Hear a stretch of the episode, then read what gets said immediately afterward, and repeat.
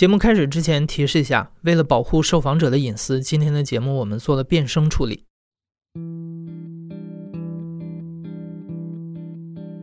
你好，欢迎收听故事 FM，我是艾哲，一个收集故事的人。在这里，我们用你的声音讲述你的故事。每周一、三、五，咱们不见不散。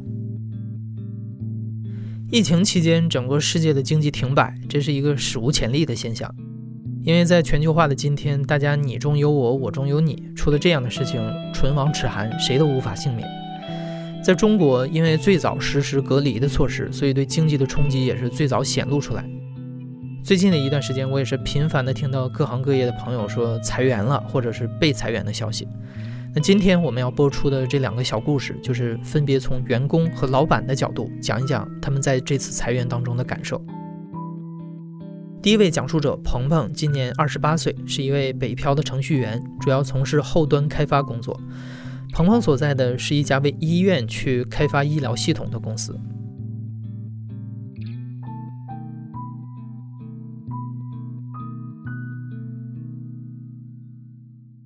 公司怎么说吧，感觉加班相对来说会多一点儿。有时候领导要的比较急，今天说，然后明天就要要，一搞就是一个通宵。然后我中间也是，呃，有时候呃加班还好吧，就两三点，但是那几天感觉就身体就不舒服了，然后我还专门去医院检查了一下。疫情刚发生的时候，二月的中旬吧，过了一个星期就开始大的裁员了。因为这个公司大概有一百多个人，一百多个人，然后他要裁裁掉一半。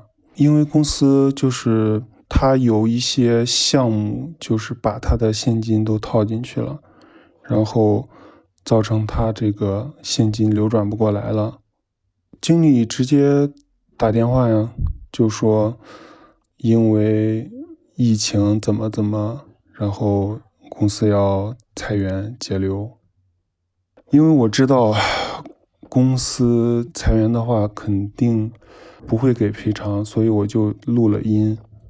就简单说呢，就是说这个对于你的公司，就是这边打算就不怎么再用了，就这么事儿。不仅是你，还还得有其他人，然后再再再定，陆续还会还会还会有有有有人。看你正常来讲，一般都是按照按照一个月嘛，对吧？嗯，你要是。嗯，那是这样，就是如果你要是愿意，愿意就是你有更好的单位，你可以提前就走就行。你要是不愿意，要是愿意再再留几天呢，咱最多就可以留到一一个月，就是，或者到二月底，这个看你自己。喂，嗯，我我在听。嗯嗯嗯，你有什么想法？你说一下可以。那呃，那像公司这样是。给赔偿吗？还是说什么？这个你跟跟 HR 去谈。嗯，好的，行。嗯，好。也现在也投投简历吧，反正一个月呢，时间比较长。嗯，好好行。嗯，然后这是这是这是工作层面的事儿，然后私下里我跟你说一下，就是说，就是你要投投简历的时候，就别太在乎工资了。现在现在不光是咱们公司，整个这个疫情下，我跟你说，整个行业都不太好。你要是头脑要清晰，清晰。这个事情，投简历可能就别太工资多一点少一点，有个地方能干就行。可能因为你因为你想很多小企业根本活不了，都是都得裁员，所以你要找到这种找个地方能能干活就行，能赚点是点。嗯嗯嗯，我知道我知道，谢谢总。然后我联系 HR 了，HR 问 HR，HR 说不知道这回事儿，然后我们就反复在跟。就是经理在沟通，对，也就是组长。组长其实吧，他也挺为难了。然后他也是刚进公司，他也只是传达这个老板的意思吧。公司就是不想给赔偿嘛，所以就，呃，就说各种理由吧，然后也是各种手段逼我们，让我们自己去签离职，我们就不同意。他们有的同事就招架不住，他们就去签那个自己的同意，就是自己离职嘛，相当于已经不受法律保护了。然后我们就我们就不签，我们就就这样一直就这样待着，四五个人。上个星期吧，公司就同意给我们发那个裁员通知书了，然后我们就拿着，第二天我们就去仲裁了。疫情期间吧，我感觉如果他就是以合理的手段跟员工说清楚，我还是可以接受的。反正以各种手段，我就感觉特别不公平。第一吧，就比如说。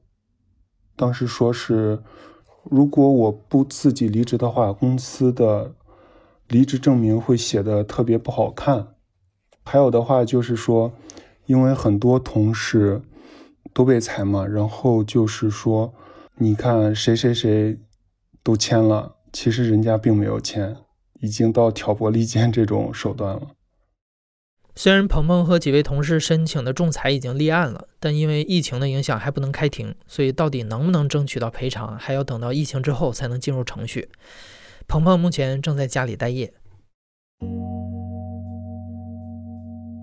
我最近的话一直都在学习，就是一直在啊焦虑中学习，然后学习新的。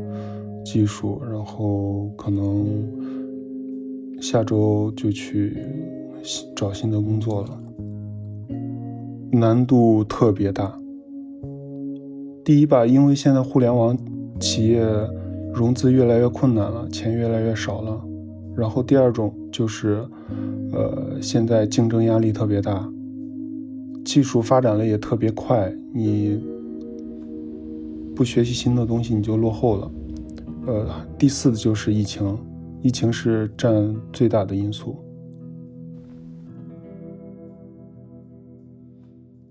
下一位的讲述者叫程立，今年三十六岁，是一个中小企业主。程立曾经是一个资深的记者，四年前他和一个合伙人开始创业。比较有意思的是啊，他们是在两个完全不一样的行业同时创业，一边是文化行业，他们开了一家营销策划公司，帮助品牌去做包装、做广告。那另一边呢是餐饮行业，他们开了三家餐厅。做这个所谓的文化文化产业的时候，当时我们想，如果哪一天这个现金流断了怎么办呢？会死啊！我跟我合伙人就想，我们做什么现金流是最好的？嗯，人都要吃饭，那就开个餐厅吧。然后呢，我的合伙人就把这个他的餐厅，他的房子拿了一套去押，押到银行去。然后我们我们我们就凑了钱，在上海开了第第一家餐厅，也就一六年，就相当于北京跟上海是同步启动。我们从一家就开到两家、三家。当时是觉得都还可以。其实说实话，从去年整个大的经济，其实我们就因为我们做这两块行业，其实是最能感受到中国经济的整个发展点跟平衡的嘛。呃，我们确实明显感到消费能力就下降了。因为你到餐厅里吃饭，以前的话大家都愿意点菜去吃，后来从去年下半年开始，就大家开始。研究你那个什么小火锅啊，九十九元任吃啊，还有那种就那种商务套餐三十五块钱啊，或者二十九块钱这种，或者二十块钱的这种套餐，啊变得特别火。哎，我们当时还讨论说，是不是能专门为针对这种工薪阶层开？但是后来我们再去看往年的数据跟跟上半年的一些单据，我们就发现，哎，不对，应该是这种经济下滑了。再加上很多 P to P 平台爆雷，就你能预感到这些东西。我当时我们就就想，应该不会那么倒霉吧。真的就是我们发生前，我们还傻呵呵的在上海中心投了三百万，开了个新店，然后结果一共没开几天，啪告诉我疫情，我就哭都来不及，你知道吗？新店砸进去的钱真的是血本无归，你知道吗？就十二月中旬吧，我们刚开开的业，我就十二月底那会儿就已经有这种消息传出来了，我当时就担心了，我还跟我合伙人讲说，我没有那么背吧？你想想，那我们做媒体出身的嘛。这些消息是来的很快嘛？我合伙人还在安慰我，因为他是做律师出身，他比较比较理性，他安慰我说：“你看政府都没说呢，你不要激动。”我说：“我们这些人消息灵通的很。”他说：“你们就是因为做记者做多了这么多年，这么脾气没改，还喜欢用惯惯性思维去想政府，这么大的事儿要有事儿会告诉你吗？”结果现在结果真的就是差，你知道吗？就是当时就是我们就开始看。人一点点少，一点点的没有生意，然后再加上政府后来就过来劝我们关门。我不在，我合伙人在店里，当时当时他还给我打电话说，呃，这个这要关门，说关什么门啊？他说这个这个比较严重。我说比较严重跟我们啥关系啊？我们又没有什么，当时就针对湖北嘛。我说我们店里也没湖北人啊。他说这是市里统一安排的，你们一定要我们去做，否则就把店强行关嘛。那我说那那怎么办啊？那我说那反正放假吧，快过年了，一月份那会儿，今年因为去年年也过得早嘛。那我说那好吧，那就放假呗。当时没想过有这么大的疫情，你知道吗？就想着再怎么的，虽然说去年那么坎坷，但是我想不会那么惨。结果一关就关了几个月啊！现在包括我们北京，包括各地身边的朋友都告诉我，他们做的行业都不允许复工。你眼睁睁的，就是我们当时原定的就是初六开业，当时真的就是我记得很牢。我我合伙人给我打电话说初六还开业吗？我说开啊，不开的话，那今年真的被赔死了。当时我们心想，总该有人点外卖吧？那后来就发现简直是幻想。你知道初六一天的营业额就四百块钱，你能想象吗？我说四百块钱，我说我连成本都不够啊！我说妈呀，我给谁钱呐？政府还专门派人在我们店店里面，每外卖出去一个产品要经过政府检测，他还给你贴个标签，否则的话你这个东西就送不出去。我你知道我每天以前以前都觉得外卖声音很讨厌，叮咚，美团外卖告诉你什么什么，我觉得那声音很可很可恨。但是这几个月，我觉得它是最亲爱的声音，你知道吧？因为每叮咚一声，就相当于我不管它单是是是大是小，但最起码保证我。有营收，不仅是餐饮这边告急，成立的文化公司那边状况也是一样的惨烈。尤其一月份、二月份过年那会儿，真的就所有的房租到期了，所以我记得特别牢，真的就是我们房租被停了两次，就店被停了两次，就真的是因为没钱付。你看上去有这么大的办公室没有用啊，一没有人上班，二没有现金流，那你光关一个壳子。那又不是永久产权，但你该付的钱一分都不少。我们跟跟每个地方去协商，跟人家去协商房租说减免的事情，还拿政策，没有用的。人家就告诉我，我是民营企业，你租的是民营企业，不是国有企业。民营企业是协商，什么叫协商？我同意才行，我不同意你一样要交。你像我们北京的办公室，他不仅没有免，还给我们涨房租，你交不交？从业务层面萎缩，但我不可能养那么多人嘛，我就得砍嘛，对吧？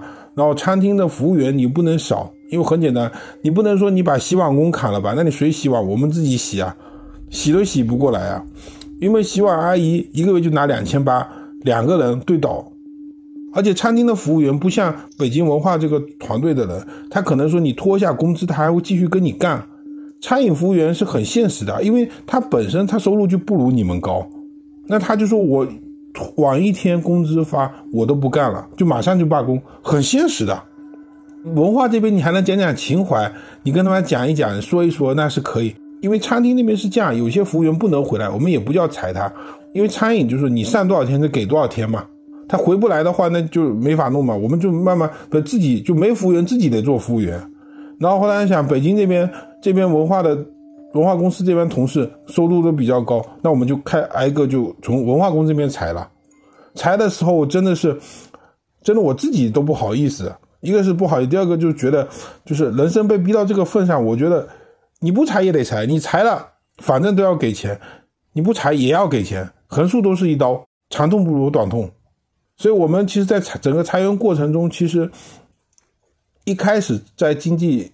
还账上还有一些钱的时候，我们是能补偿的就补偿。到后来我就就一种麻木心态，哎，行了，你愿愿意告就告去吧，我我也无所谓了，我就没钱了。我现在就是真的就是你裁员那个心态，你跟跟你讲，就人家给你发发信息，员工给你发信息说什么时候发发工资，你真的是没钱给人家，没钱拿什么？你跟他说，只能说你稍微等一下，缓一缓，就真的就是这样。我长这么大从来就没有。过，然后实在实在熬不下去了，我就跟家里要钱，然后结果要多了，又挨了一顿骂，说你这几几十岁人了，这快都快年过半百了，怎么过成这么糟糕的日子？我也没话讲，那确实嘛，就现在所有的环境就裁员，我们真的还交流过，就创业的朋友还交流过怎么去裁员，怎么去发这个这个工资，你知道吗？我见过一个朋友跟我讲，他做旅游公司的，他说我就发最低生活费，但最低生活费不是一次性发，我先给你发五百，第二个月再给你发五百的五百，逼着你员工自己去去离职，我不给你离职，我要开你我就得赔偿你，那么我就得想办法，我我熬熬把你熬走，看谁熬得过谁。就像有一个员工，我们以前觉得他特别好，特别适合公司，而且他也对公司业务很熟，也待了两年多。到后来他就是要把他裁掉，为什么？因为他工资高啊，尤其是面临裁员的时候，真的就是，就是你原来会觉得这个员工在你心里是挺好，但后来你发现你要跟他讲企业不行了怎么样，他也会惊叫，因为他也要生活。你是把物金要给我交上吧，但我们是把物金交不上的话，他就是跟你闹啊。因为外地人来北京他不容易，可能这么多年他就要一个这个这个身份，社保物金一定断了。他就没有办法再继续享受这些政策，积分落户，不管是什么的，这个是事实问题。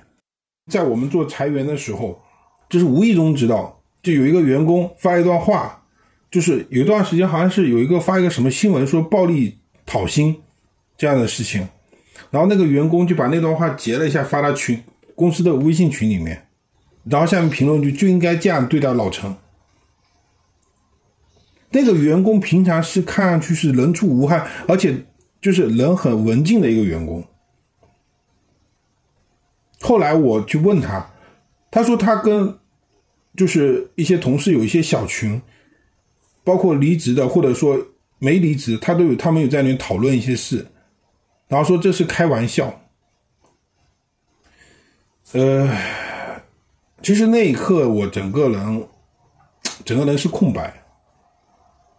因为我在想，我智能就是说，虽然说这个后面公司效益不好的时候，但是我一开始真的没有拖欠过大家一分钱。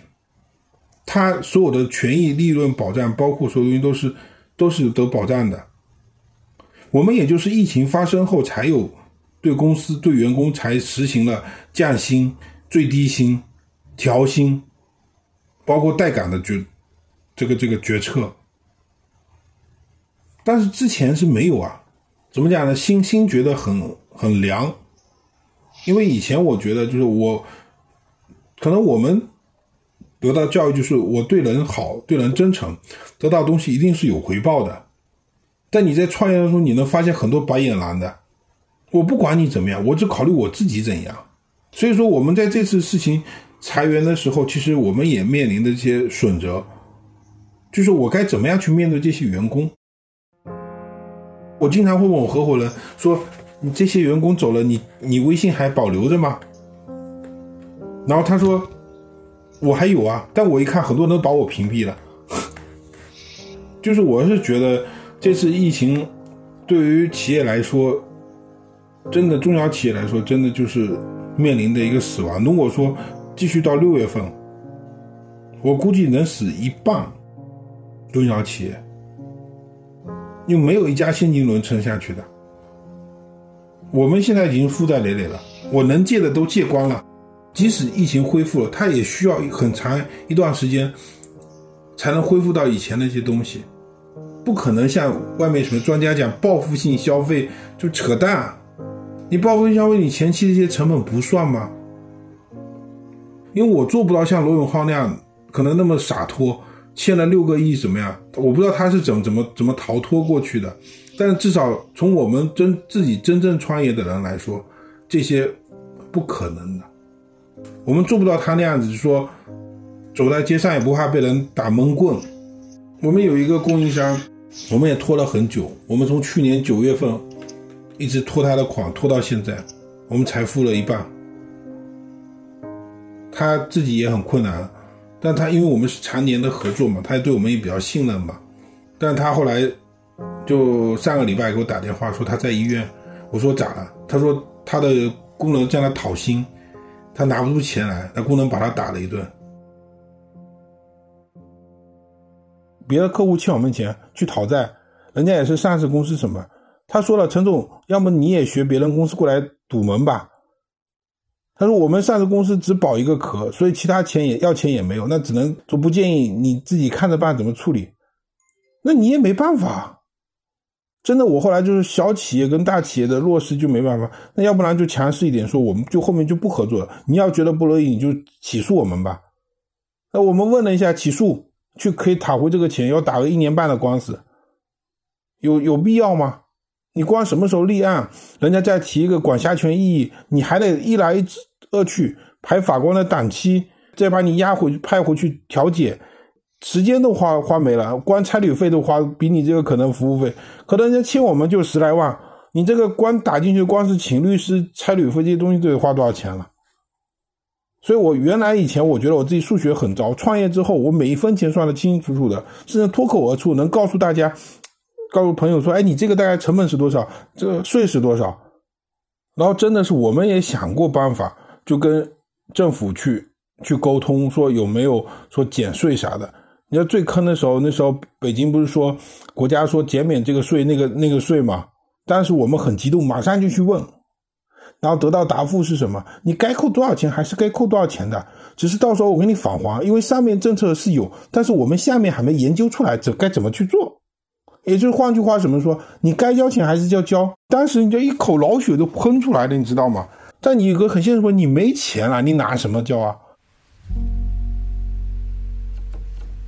其实我有一个画面，就是我记得特别牢，就大家都走的那一刻，我真的在办公室待了很久。有一天晚上，我在办公室待了一晚上，我想了很多，我甚至焦虑，跟我合伙人发脾气。我说：“我们真的就失败了吗？”那我经常会想的一个问题就是说。那我到这个年龄了，我要是失败了，我能干嘛？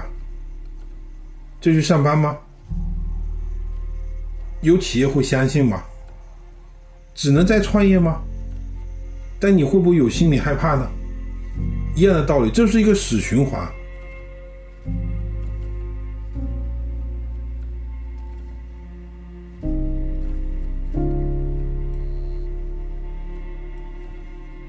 你现在正在收听的是《亲历者自述》的声音节目《故事 FM》，我是主播艾哲。